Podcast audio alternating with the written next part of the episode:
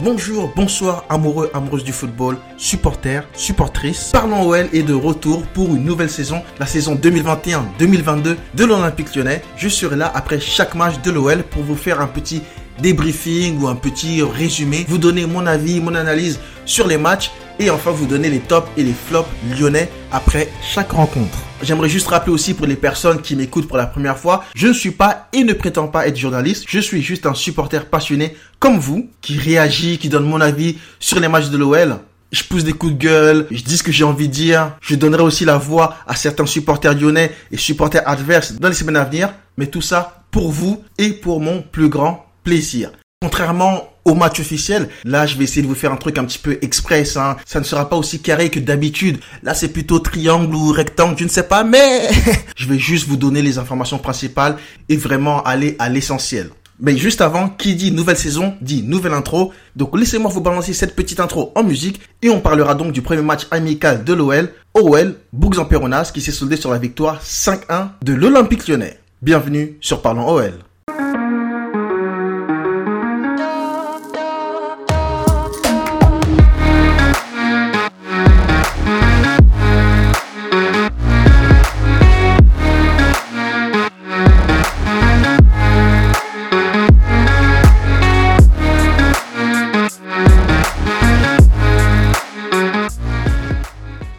Sa première composition d'un match de l'OL, le nouvel entraîneur Peter Bosch a décidé de faire évoluer son équipe en 4-3-3 et on avait donc pour la compo Pollersberg dans les buts, Cornet arrière gauche, Diomandé Marcelo dans l'axe, Tchèque à droite, Guimarães, Keta et Florent da Silva au milieu et ensuite devant Cherki, Dembélé, Bossiwa.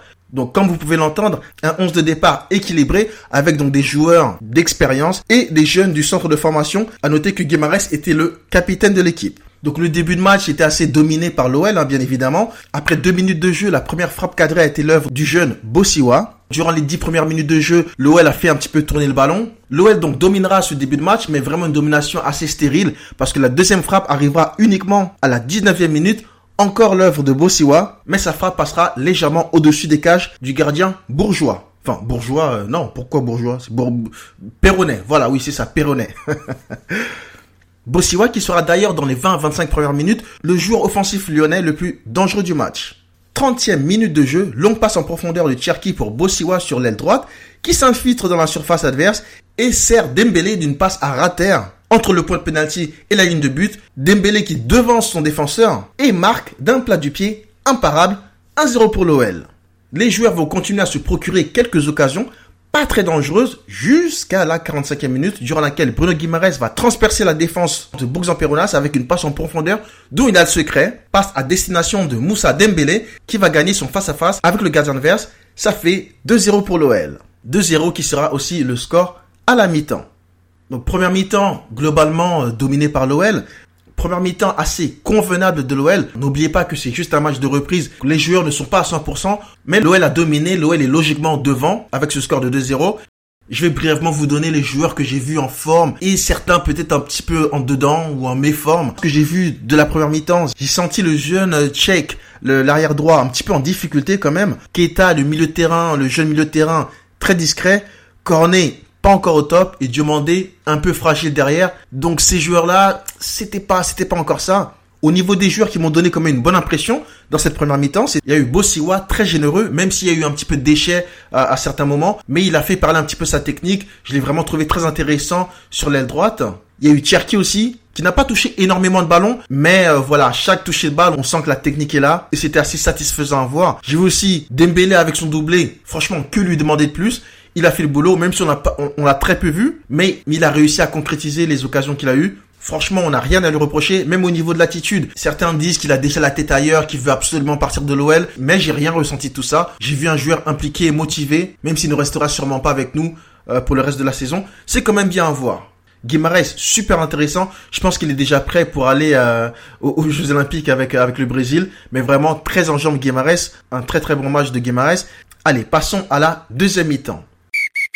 Deuxième mi-temps, donc avec une nouvelle composition pour l'OL, c'était prévu. Sur les 11 joueurs, l'OL a fait 10 changements. Seul Pollersberg est resté dans les buts. Mais pour la composition de cette deuxième mi-temps, on avait donc Pollersberg dans les buts. À gauche, Kone, Lukeba et Da Silva dans l'axe. Gusto arrière droit. Au milieu, on avait Kakre, Mendes et Jean Lucas. et devant Barcola, Slimani et Toko Ekambi.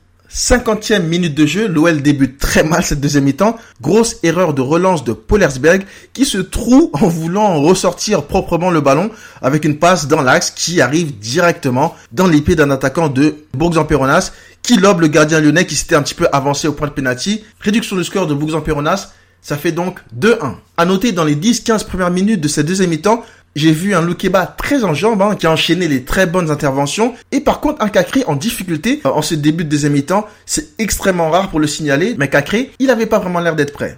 À la 72e minute, Barcola va redonner un avantage de deux buts à l'OL en marquant le troisième but lyonnais sur une passe décisive de Thiago Mendes. 76e minute, l'OL prend le large avec un quatrième but signé Slimani sur une passe décisive de Barcola. Loukeba marquera le cinquième but lyonnais d'une tête rageuse sur un corner tiré par Jean Lucas. 5-1 qui sera donc le score final entre l'OL et Bourg-en-Péronas pour ce premier match amical de la saison. Au final, un bon match, une victoire méritée et assez logique face à des Péronnais. Je, dis Péronnais, mais je ne sais même pas si on les appelle vraiment les Péronnais. Mais bon, bref, c'est pas grave. Mais donc face à des adversaires courageux, mais malheureusement pas au niveau de l'OL. Pour cette deuxième mi-temps, je vais pas vous donner des tops et des flops comme je fais d'habitude, mais je vais vous donner les joueurs qui m'ont donné un petit peu satisfaction et les joueurs qui ont un petit peu déçu. Mais encore une fois, on va pas leur tomber dessus tout de suite. Hein. C'est un match de reprise, ils ne sont pas encore à 100%. C'est aussi une question de physique, peut-être un petit peu de mental, parce qu'il y a aussi des jeunes joueurs qui ont joué leur première minute en professionnel avec l'OL, donc il y avait aussi un petit peu de pression derrière. Donc on va pas les accabler. Hein. Au bout, il y a quand même la victoire 5-1. Du coup, au niveau des satisfactions, j'ai vu donc Loukeba, très très bon match du, du, jeune défenseur. Jean Lucas, que j'ai trouvé très en jambes, même s'il a manqué un petit peu de lucidité sur le dernier geste, je l'ai trouvé très en jambes au milieu. Pareil pour Mendes, très agressif et combatif au milieu, très très intéressant. Et Barcola pour un premier match que j'ai trouvé aussi assez impressionnant et déjà très mature.